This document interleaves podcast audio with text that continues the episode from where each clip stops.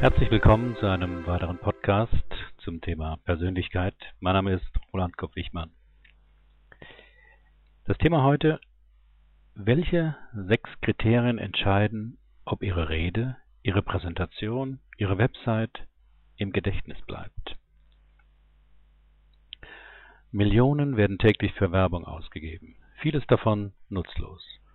Manchmal erinnert man sich vielleicht noch an den Werbespot, weiß aber nicht mehr, für welches Produkt er warb.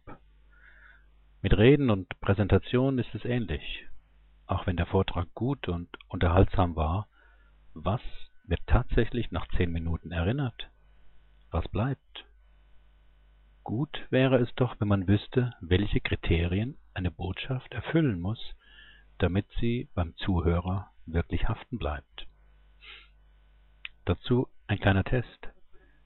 Welches Buch haben Sie als Kind am meisten geliebt? Mit welcher Figur haben Sie sich als Junge oder als Mädchen identifiziert? Worüber haben Sie beim ersten Kennenlernen Ihres Partners miteinander gesprochen? Vermutlich können Sie diese Fragen sofort beantworten, ohne dass Sie sich damals vorgenommen hätten, es sich zu merken. Eine ähnliche Erinnerungskraft haben auch Gerüchte, zum Beispiel der Flurfunk im Büro, haben Märchen. Ganz ohne Werbung werden sie von Generation zu Generation weitererzählt. Und Verschwörungstheorien, zum Beispiel, dass die erste Mondlandung der Amerikaner nur im Studio stattfand. Was macht solche Geschichten so ansteckend, dass wir sie so lieben und mühelos über Jahre erinnern. Kürzlich las ich das Buch von Chip and Dan Heath. Was bleibt, wie die richtige Story ihre Werbung unwiderstehlich macht. Darin berichten sie ausführlich, dass es psychologischen Forschungen zufolge nur sechs Prinzipien sind, die darüber entscheiden, was uns im Gedächtnis bleibt und was nicht. Hier sind diese sechs, sechs Prinzipien. Erstens sagen Sie es einfach. Zweitens verblüffen Sie durch Unerwartetes. Drittens werden Sie konkret. Viertens bleiben Sie glaubwürdig. Fünftens zielen Sie auf das Gefühl. Sechstens erzählen Sie Geschichten. Diese sechs Prinzipien lassen sich jetzt auf ganz unterschiedliche Bereiche anwenden. Reden, beruflich oder private, Werbebotschaften, TV-Spots oder Print, Internettexte wie Websites und Blogs. Doch warum ist es offensichtlich so schwer, diese sechs Prinzipien öfter effektiv einzusetzen?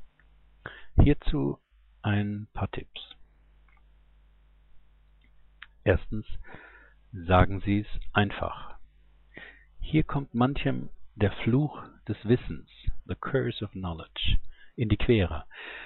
Wer sich auf einem Gebiet auskennt, kann sich kaum vorstellen, wie ein Laie darüber denkt und handelt.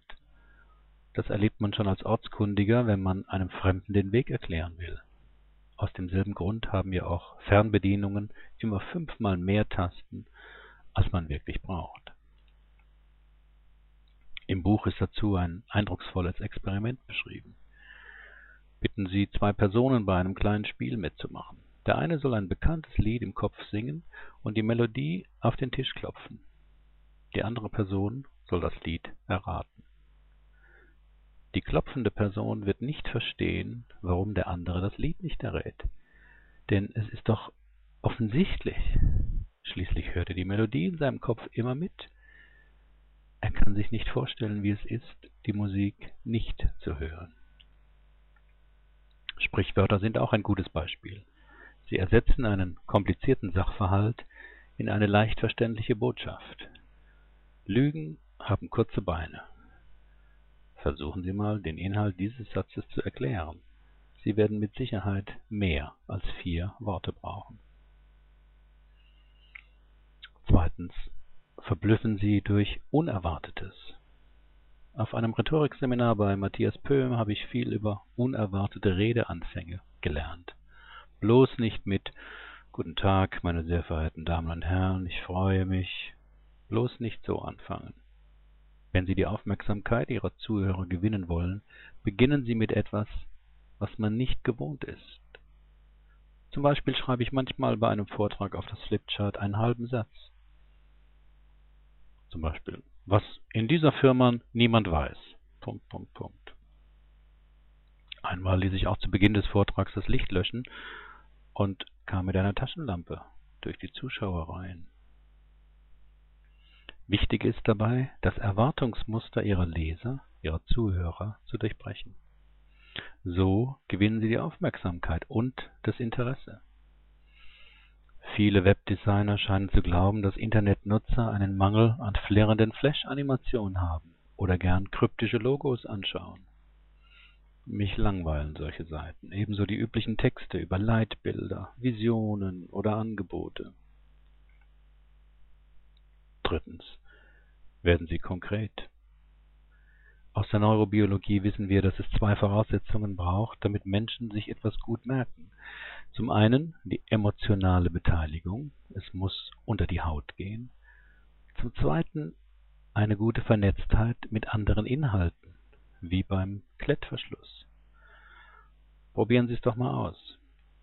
Denken Sie an die Landeshauptstadt von Thüringen. Denken Sie an die erste Textzeile von Yesterday. Denken Sie an das Haus, in dem Sie als Kind aufgewachsen sind. Denken Sie an den Begriff von Wahrheit. Denken Sie an den Begriff von Zitrone. Sie merken wahrscheinlich, dass diese fünf Denkversuche bei Ihnen ganz unterschiedliche Reaktionen hervorrufen. Je konkreter und je sinnlicher erlebbar, umso deutlicher war vermutlich Ihr Denken. Das bedeutet, dass Sie bei einem Vortrag, einer Präsentation, einem Heiratsantrag oder einer sonstigen Werbung an solche konkreten Bilder oder Landkarten im Gehirn Ihres Publikums andocken müssen. Denn was soll sich jemand unter einer integrierten Führungsflexibilität vorstellen oder unter einer qualifizierten Aktionsebene? Viertens. Bleiben Sie glaubwürdig. Es geht mir hier nicht um die Ehrlichkeit von Politikern, Vorstandsvorsitzenden und die Glaubwürdigkeit der SPD in Bezug auf eine Zusammenarbeit mit der Linkspartei, sondern wie man Glaubwürdigkeit erreichen kann. Zum einen dadurch, dass man ein Experte auf seinem Gebiet ist. Zum anderen, indem man Prominente dazu bringt, sich für einen einzusetzen, denn wir vertrauen den Empfehlungen anderer Menschen, denen wir gerne ähnlich wären. Angenommen, Sie würden einen Hotdogs-Stand haben, wäre es hilfreich, wenn Sie ortsbekannte Personen nennen könnten, die gerade Ihre Hotdogs lieben. Außerdem ist es wichtig, dass Sie viele konkrete Einzelheiten einflechten. Denn viele Details machen eine Behauptung greifbar und konkret und lassen sie dadurch realer und glaubwürdiger wirken. Statt einfach nur zu sagen, dass ihre Hotdogs in einem Brötchen liegen und obendrauf Senf kommt, könnten sie sagen, meine Hotdogs sind nur aus bestem deutschen Schweinefleisch hergestellt und liegen zwischen zwei knusprig lockeren Hälften eines Brötchens, das frisch gebacken wurde. Der Senf ist aus einem kleinen Familienbetrieb, dessen Inhaber mir neulich erzählte und so weiter. Nach diesem Rezept verfährt zum Beispiel ein Hamburger Restaurant in Frankfurt. Lavash Kiri. Die vierte Möglichkeit besteht darin, Ihre Idee mit einer glaubwürdigen Quelle zu versehen. Wenn Sie also für Ihr Produkt Aussagen von zufriedenen Kunden oder ein Prüfsiegel einer Organisation vorweisen können. Fünftens. Zielen Sie auf das Gefühl. Die wenigsten Menschen handeln vor allem aufgrund rationaler Einsicht. Wir handeln vor allem dann, wenn unsere Gefühle angesprochen werden. In der Heidelberger Fußgängerzone saßen im letzten Oktober zwei männliche Obdachlose, circa 200 Meter voneinander entfernt. beide etwa gleich alt. Im Hut des ersten waren nach einer Stunde etwa zwei Euro in kleinen Münzen. Im Hut des zweiten Obdachlosen waren nach einer halben Stunde schätzungsweise 15 Euros. Was machte den Unterschied aus? Ganz einfach. Der zweite Obdachlose hatte neben sich einen Hund mit fünf Welpen. Am ersten gingen die meisten Leute vorbei. Der zweite war die ganze Zeit von einer Traube von Menschen umringt, die den Obdachlosen zeitweise fast verdeckten. Aber immer mehr Leute sahen die Menschenmenge und wollten wissen, was da los ist. Die Wichtigkeit der emotionalen Ansprache wurde auch in einem Experiment dokumentiert. Untersucht wurde die Spendenbereitschaft von zwei Gruppen, indem man einen Text über ein hungerndes Mädchen in Afrika ausgab.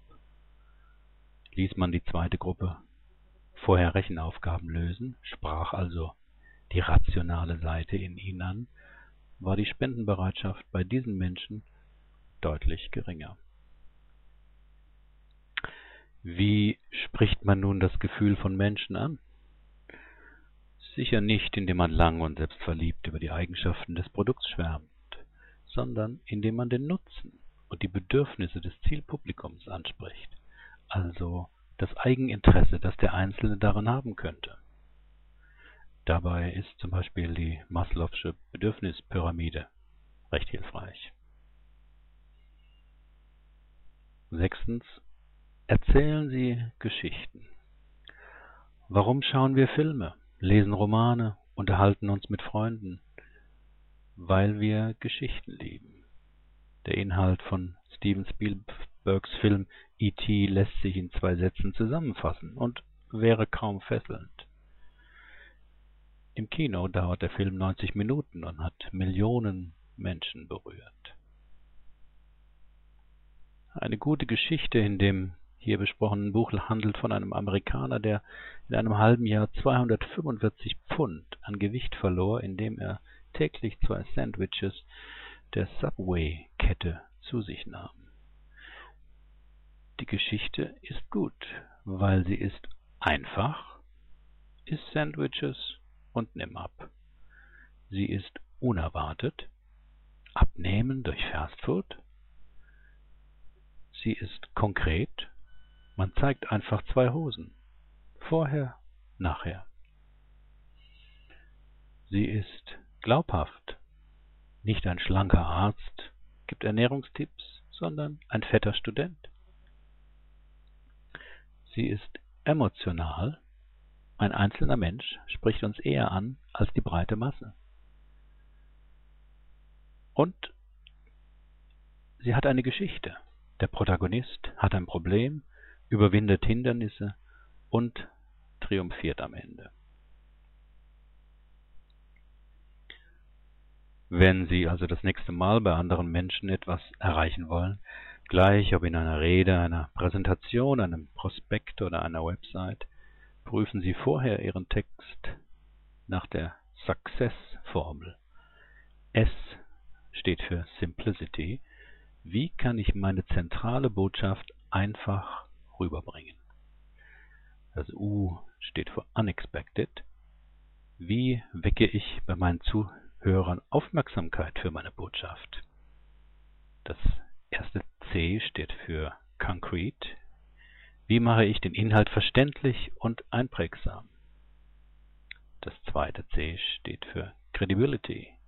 Wie bringe ich meine Zuhörer dazu, mir zu glauben und zuzustimmen? Das E steht für Emotional. Wie spreche ich meine Zuhörer emotional an? Und das S steht für Story. Wie bringe ich die Menschen zum Handeln?